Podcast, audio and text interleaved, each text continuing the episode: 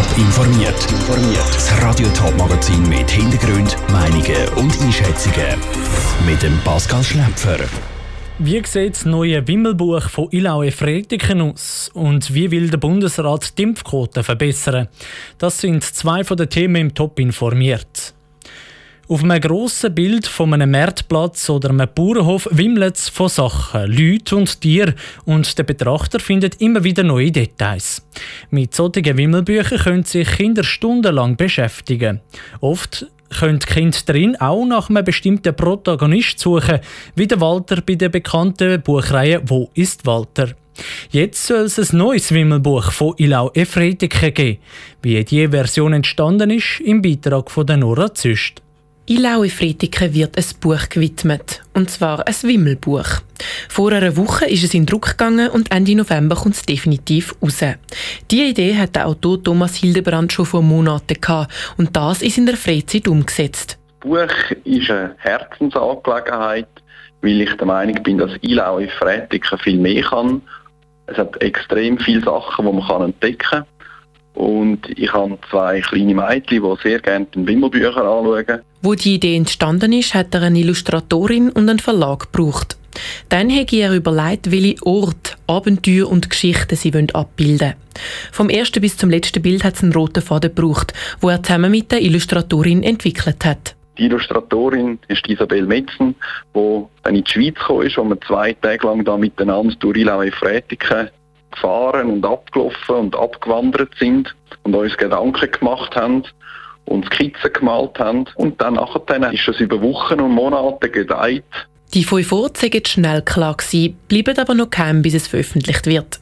Über die Protagonisten kann der Thomas Hildebrand aber schon etwas sagen. Das ist das eine das Mädchen, die Ili, und das andere der Bub, der Effi. Das sind zwei Figuren, die die beiden Wappen von Ilau und Efretiken auf der Brust tragen und äh, durch die verschiedenen Bilder werden durchführen. Es sind insgesamt fünf Bilder. Bis es veröffentlicht wird, soll die Geschichte lebendig werden auf Social Media und über andere Medien. Ab Ende November können dann Interessierte das Wimmelbuch im lokalen Gewerbe kaufen, zum Beispiel in einer Metzgerei oder einem Restaurant. Ein Beitrag von Nora Züst. Neben Ilaue Fredigen gibt es im Kanton Zürich schon Wimmelbücher von der Stadt Zürich selber und Winterthur. Das Wimmelbuch von Ilaue Fredigen wird am 25. November rauskommen und 25 Franken kosten. Ein Franken vom Gesamterlös wird an einer Institution für Menschen mit Behinderung gespendet. Der Bundesrat will die Impfquote in der Schweiz verbessern. Das mit einer Impfoffensive.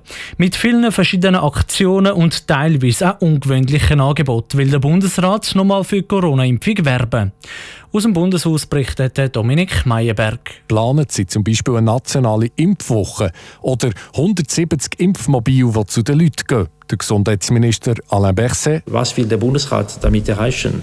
Diese Pandemie endlich zu beenden, dass wir am Ende kommen. Wir sind nicht so weit, wir sind noch nicht am Ziel. Bei den 18- bis 65-Jährigen sind heute 71 Prozent geimpft. 80 Prozent wären nötig. Für die Impfoffensive schlägt der Bundesrat auch Außergewöhnliches vor.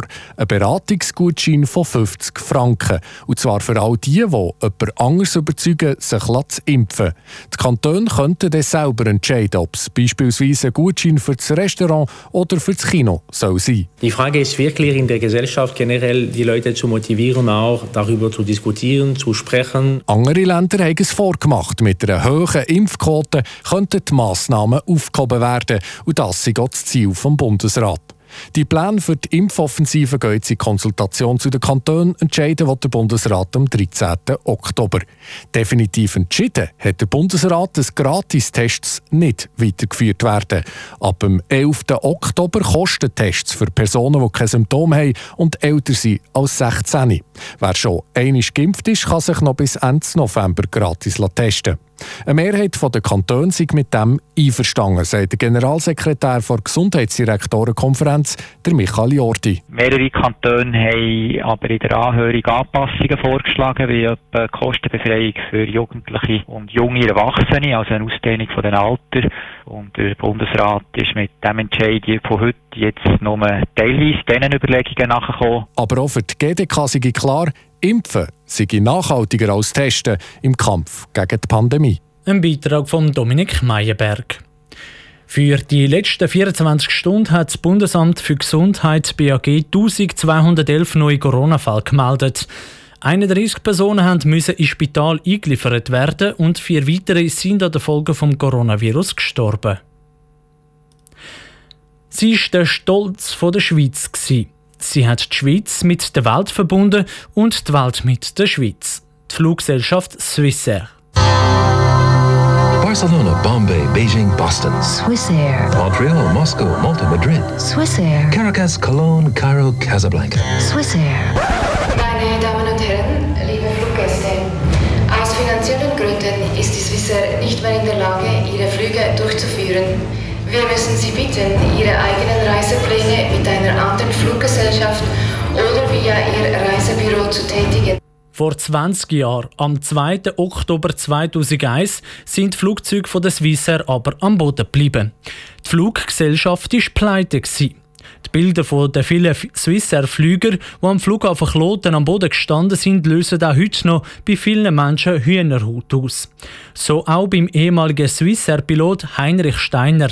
Der Sandro Peter hat ihn getroffen. Am 2. Oktober 2001, am Viertel vor vier, gibt der damalige Swissair-Chef Mario Corti den Befehl zum Grounding. Alle Flugzeuge bleiben am Boden. Die Fluggesellschaft kann keine Rechnungen mehr zahlen.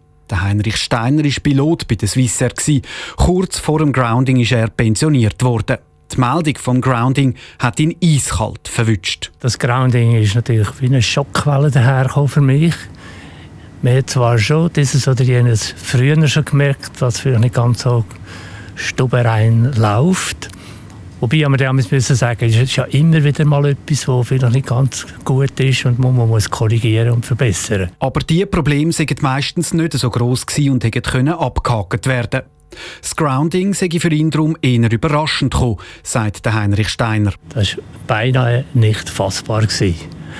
Und es natürlich sofort der Gedanke auch gekommen, das gibt noch ein Riesenproblem. Flüger, die nicht bewegt werden, Leute, die entlassen werden. Das muss ganz schwierige Situationen, auch psychischer Natur, bei den Leuten auslösen. Zwei Tage lang sind die Flugzeuge von der Swissair am Boden. Die Bilder sind um die Welt gegangen. Die Flugzeuge mit dem Schweizer Kreuz sind zum Symbol für ein grandioses Scheitern geworden. Dabei sind es vorher jahrzehntelang der Stolz der Nation. Gewesen. Meine Eltern haben das so empfunden wenn man noch nebenan ist, ins Ausland, und dort ist ein Flüger gestanden mit dem Schweizer Kreuz hinten dran, hat man das Gefühl gehabt, jetzt verlasse ich in die Schweiz oder ich gehe jetzt in den Flüger.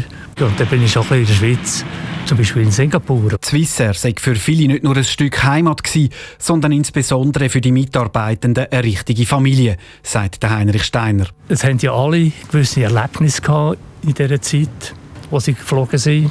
Und so Beispiele werden natürlich immer wieder vorgekramt und auftischt und erzählt. Und dann sagt man, ah, ja, so ist das gewesen, ja, gell, weisst noch und so. nein, nein, die Familie, Bande, wie man so kann die gibt es natürlich noch. Und das 20 Jahre nach dem Ende der Swissair. Seitdem fliegt die Nachfolgerin Swiss die Passagiere auf der Welt umeinander. Und die gehört, trotz dem Schweizer Kreuz auf dem Heck, der deutschen Lufthansa. Der Sandro Peter hat berichtet. Innerhalb vom Großkonzern Lufthansa geht es der Swiss grundsätzlich gut. Aktuell kämpft sie aber wie die ganze Aviatikbranche mit den Auswirkungen der Corona-Pandemie. Swiss schaut aber positiv in die Zukunft. Top informiert, auch als Podcast. Mehr Informationen gibt es auf toponline.ch.